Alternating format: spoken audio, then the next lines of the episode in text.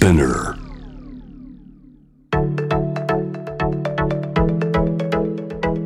伊藤忠 Dear Life, Dear Future. Brought to you by 伊藤忠 SDGs スタジオシェリーがお送りしています。Dear Life, Dear Future. 今回も引き続きゲストに高橋メアリージュンさんをお迎えしてお話を伺っていきます。よろしくお願いします。よろしくお願いします。えっと私と話したいことっていうのは。いや、ちょっといろいろあるんですけど、子ども食堂について知りたいしお話ししたいなと。あー今日も。ぜひぜひ。いいですか？えー、ぜひぜひ。私もそんなに詳しくはないんですけども、はい。でも興味あります興味あります。うんうん。そうあるんですよ。あの、すごい素敵な取り組みだと思うんですけど、うん。そのよく聞く話で、あの貧しい人がこううん。行く。ってイメージがある。はい。子供も結構いるみたいで、ええそれで生きづらくなってる。ああそうか。って聞く声も聞くんですけど、うんうん。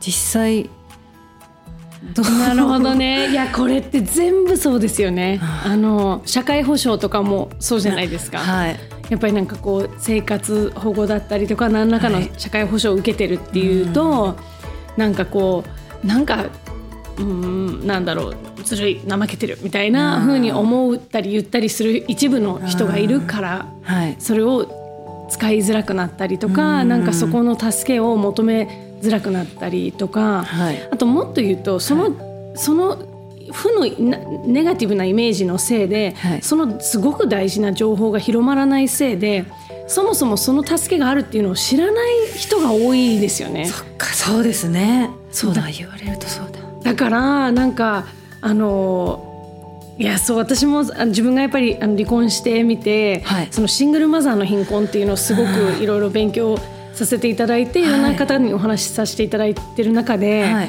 ぱりそのあの利用しづらいっていうのももちろんそうなんですけど、そもそも知らないとかあと忙しすぎて、区役所のやってる時間にん。仕事休んで行って手続きしてとかっていうこともできないよとか。そっか。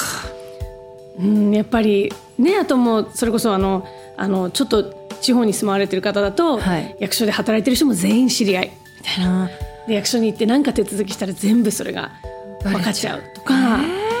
だからいろいろやっぱりすごいこう問題が山積みだなとは思うんですけど、はい。うん。でもまあ、子ども食堂があるっていうことはやっぱり保障が足りてないっていうことだと私は個人的にはなるほどなる思ってるのほどでやっぱり子ども食堂があるっていうことは素晴らしいことだし、はい。その取り組みをされてる皆さんは本当に、あの素晴らしい方々だと思うんですけど、はい。それはあくまでもやっぱり足りない部分を補ってくれてる心優しい人たちって思ってないと。なるほどなるほど。なんか日本っていう先進国としてん。本来はにこう日本に住んでる人たちみんなちゃんと最低限食べていけてこう生きていけるっていう状況を作りたいじゃないですか。確かに。それが今子ど。もの貧困がすごく多いっていうことにはい。目向けないとですよね。子供の貧困が多いっていうのはどういうことなんです？か親も貧困ってことですよね。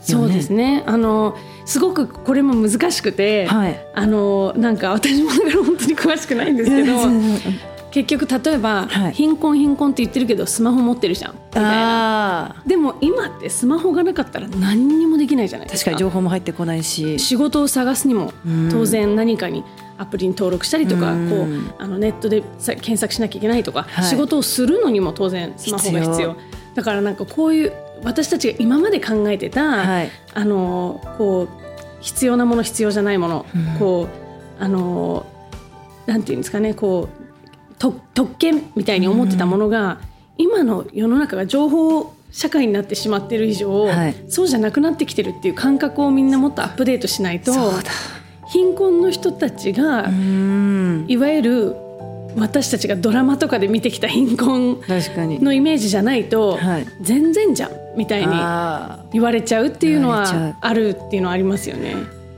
結構あれですね。あの今お話伺うとやっぱこう言われちゃうっていうことが大きいんですね。一部の人の声というか。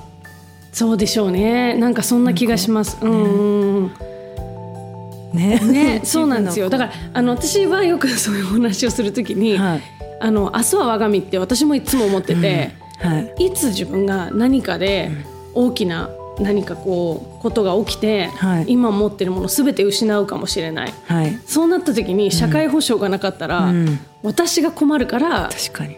だからその払い込める時は払い込んで当然だと思うし、それを必要な人には絶対使ってほしいと思うし、はい。そのいずれ自分が使うかもしれないって思うからこそ、うん。使ってる人たちに対しては全くどうぞどうぞ。これはもうあなたたちが使ってくれることで必要だっていうのを国も分かってくれるし、確かに。だからそれを続けようって思ってくれるけど、うん。使う人がいなくなったらそこにお金が回らなくなるし確かに。とか。そうですね。買い物は投票だって言葉がありますけど、はい。そういうね。えだからなんかこの、そう子ども食堂っていう、うん。こう可愛らしい言葉がついてるっていうのもすごくいいことでもあるけど、はい。その裏にはなんかあんまりこううつうんなんだろうな、うん。なんかこう可愛すぎるうん。風にうん。みんなで話するのも良くないなというか、ね。何度も言いますけど子ども食堂は必要だし、はい。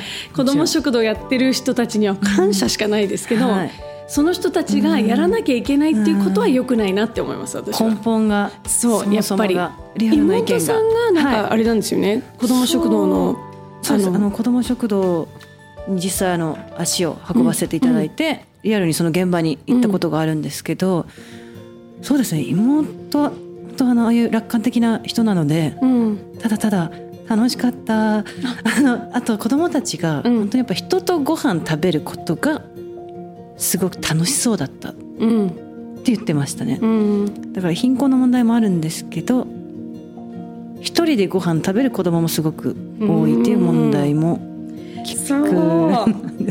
これもはい。貧困だけじゃなくて例えばやっぱり今また面倒くさいこと言うけど。いやいやいや知りたい知りたいいやなんか、はい。結局やっぱり今って一般的には、うん。あの両親共働きじゃないと一つの家庭を支えられないような、はい。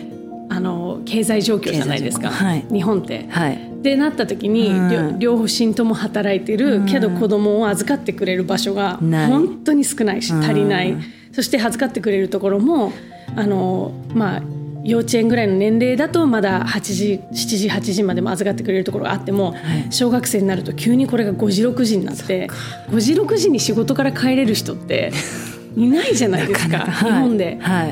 ってなった時にやっぱりもう環境が子育てにとって非現実的なんですよね。うん。子供を育ててる人たちにとって子供をそ育てられる環境が整ってないから、そうなると小学生小学校1年生の子がお家勝手に帰って夜自分で食べ物をお母さんかお父さんが用意してくれたものを温めて一人で食べるっていう状況にならざるを得ないじ確ゃないですか。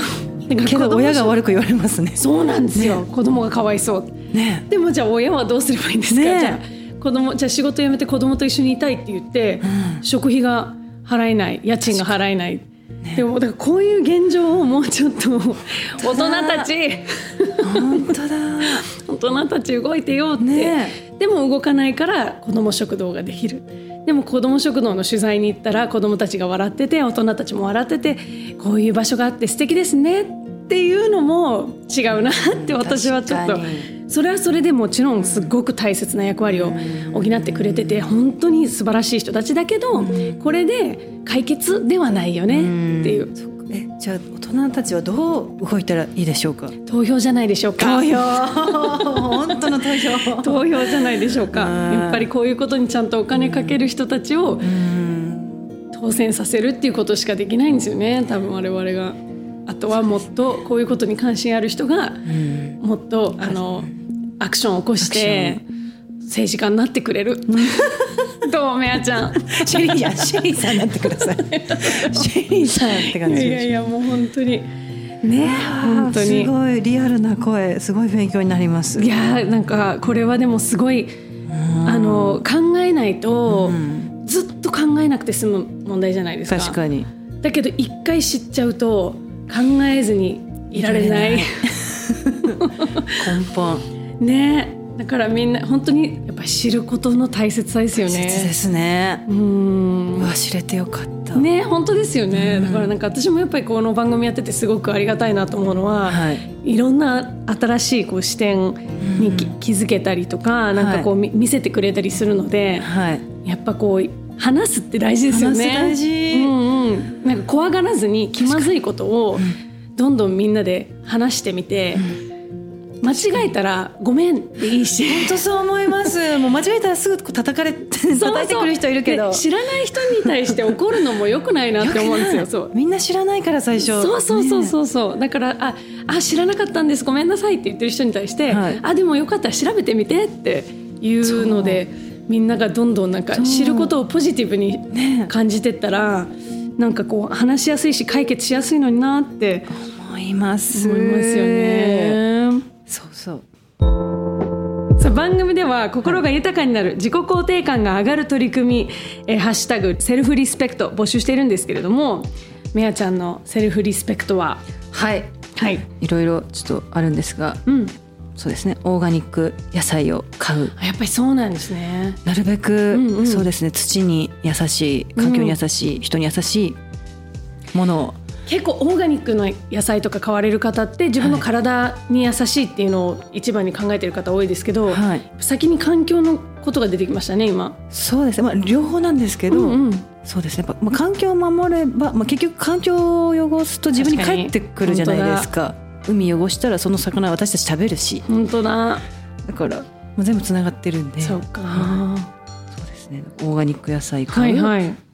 まあ、スーパーじゃない時はまあ農家さんから直接野菜買う、うん。その顔が見える人から買うへものーとかあとまあ平飼いとか放し飼いの卵そのストレスがあまりか,、ね、かかってない卵を買う、あと海をなるべく汚さない洗剤はいはい。やスポンジ、うん。さつまいもからできたスポンジをはいはい。使うとか、あとはいきなりガラッと変わるんですけど人のせいにしない、あら。うんうん さっきのあの農農業の学校で学んだみたいな。はいはいはい。そうですそこから来てますね、あなんえか結局人に委ね委ねたり人のせいにねしちゃうとーうん。なんか最終的になんだろうこう楽しくないというかうん。なんか結局自分が選んでるしまなんかうん。うん人のせいにしないだけですごく楽ああ、へもちろん厳しさもあるんですけど、ええ楽ですね、へえ。え、なんかこう、どういう時に、うんこう、それを自分で意識して思い出すようにしてるんですか？どういう時？じゃあ例えばじゃあ例えばもしじゃあ恋愛に例えると、うん。なんかよくね彼がこうでこうでってこはいはい。う愚痴こう言いがちですけど、うん。結局その人選んでるの自分じゃんああ、かっこいい。今のドラマのセリフみたいでしたよ。今、私なんかの。先輩 OL に言われた後輩みたいな「先輩!」ってもう「なんでこんな男ばっかなんですか世の中」って言ってそのセリフ言われた感じ。結局選んでるの自分じゃんドキッっていう。自分そうですね、へー。自分のせい。っていうかまあ自分が選んでるって思えば、なんかこう覚悟を持って物事を選べるんで。なるほどね。そうか。それは楽最,、うん、最終的に楽っていうか、えとうん、なんかブすごい厳しい言葉に聞こえますけどね、はい。人に人のせいにしないっていうことを決めてるんですっていう人ってストイックって思うけど、はい、結果的にそうするようにしたら楽です。人のせいにしてるとずっと心が気持ち悪くないですか？確かに。うんうん。人のせいにしない方がかっこよくないですか？かっ自分もこいいです。で自分のこはいと好きになれそうじゃないですか、セルフリスペクト。へえ なるほどね、はいえそれっていつ頃からそのおこの1年ですか？農業の学校から？あでもこのそうですね。この23年思ってあやっぱコロナをきっかけにですかね、うんうん。いろいろ本読んだり考えることが増えでその農業の学校行ってリアルにこう腑に落ちたというか。へえはい。そうなんですね、そこになんとなく向かってたのが、はい。まあ、学校で学んだことですごく最終的に腑に落ちたというか。はい。へえ面白い。結構あれですね。なんかこうあの日々日々のいろんな自分の選択をすごく大事にされてるというか、そうですね、うんうん、一個一個のその買い物もそうですし、はい。自分の体に入れるものだったりとか、はい。自分が出してるゴミとか、うん。頭の中で思ってる考え方とか、はい。そうですね。やっぱこのまあ私一人ですけどこの一人の選択ってすごく大きい影響を与えると思うので、うん。なんかその自分が、まあ、自分に嘘つかない選択はもう日々していきたいなって思いますね。なんか。こう自分とブレちゃう選択するとなんかうんセルフリスペクトがそれこそ減っちゃうんで、うんうんへえやっぱまっすぐな人ですね。大丈夫ですか？あの話かをうまく面話せてるか？すごい。すごくなんかはい。あのなんかあのすめちゃめちゃ勝手なこと言いますけど、なんかもっと出せばいいのに。ないんかやっぱりそう高橋メアリーじゃんって言うとすごいやっぱりあの、CM のかっこいい感じとか、当然ドラマとか映画とかの女優としてみたいな、こうイメージがすごく強くてはい。なんかモデル女優みたいな感じだけどこう喋ってるとすごくなんかこう、なんだろう文化人として今日来ててもおかしくないぐらいのいやいやいやありがたい。すごいなんかこう芯がしっかりあって自分の考えちゃんと持っててなんか嬉しいです。すごいまだまだいっぱい話聞きたいですいろいろ、えー、私も聞きたいです。本当に。また来てください。はい。ちょっと学んできます。ね、いやいやいやもうなんかまとめに入りそうでしたけど大事なこと聞き忘れてました私、はいこれ大事な毎回皆さんに伺ってるんですよ。はい。えっと、SDGs が掲げてる17の目標っていうのは2030年までの達成を目標にしているわけなんですけれども、はい2030年、うん。どんな社会になっててほしいですか？そうですね。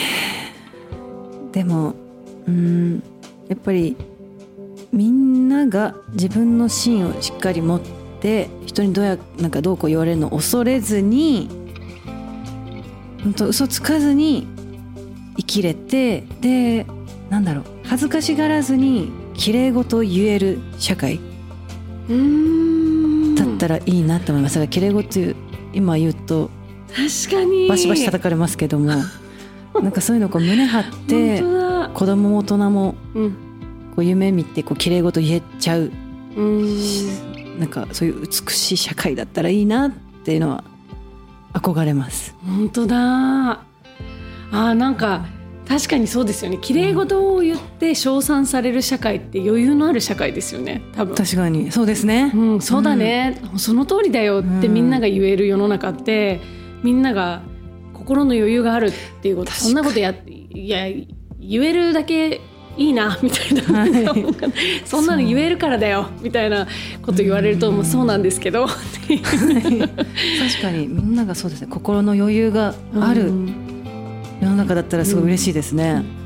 ね、でうん。当然生活にも余裕が出てきて、はい。ってなるとやっぱりこうあの貧富の差がうん。広がってなくてとか、いろんなことが付随するんでしょうけど確かに。いやーすごい。でもその言葉にすごい集約されてる気がします。本当ですか？ちょっと綺麗まだ。まだ事が言える世の中。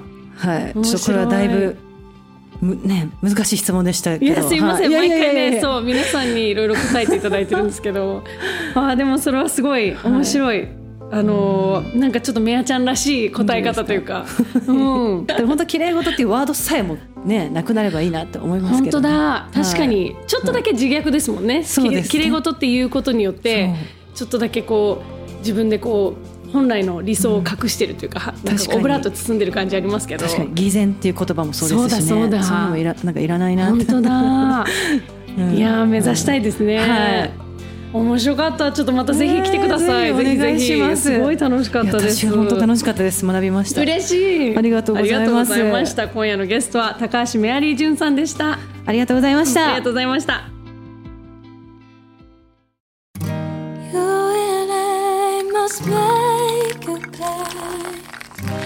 朝美味しいコーヒーを飲むこと。頼んだ荷物が予定に間に合うこと。決まった時刻に飛行機が飛んでいくこと。一人で暮らす祖母の家の近くにコンビニがあること。地球の裏側に新しい道ができること。目の前の人の喜ぶ顔が見られること。誰かのために働けること。Dear Life 当たり前のことがずっと当たり前であるように。暮らす愛する商いする。伊藤忠商事。伊藤忠 SDGs スタジオに。子供のための新しい遊び場が誕生しました。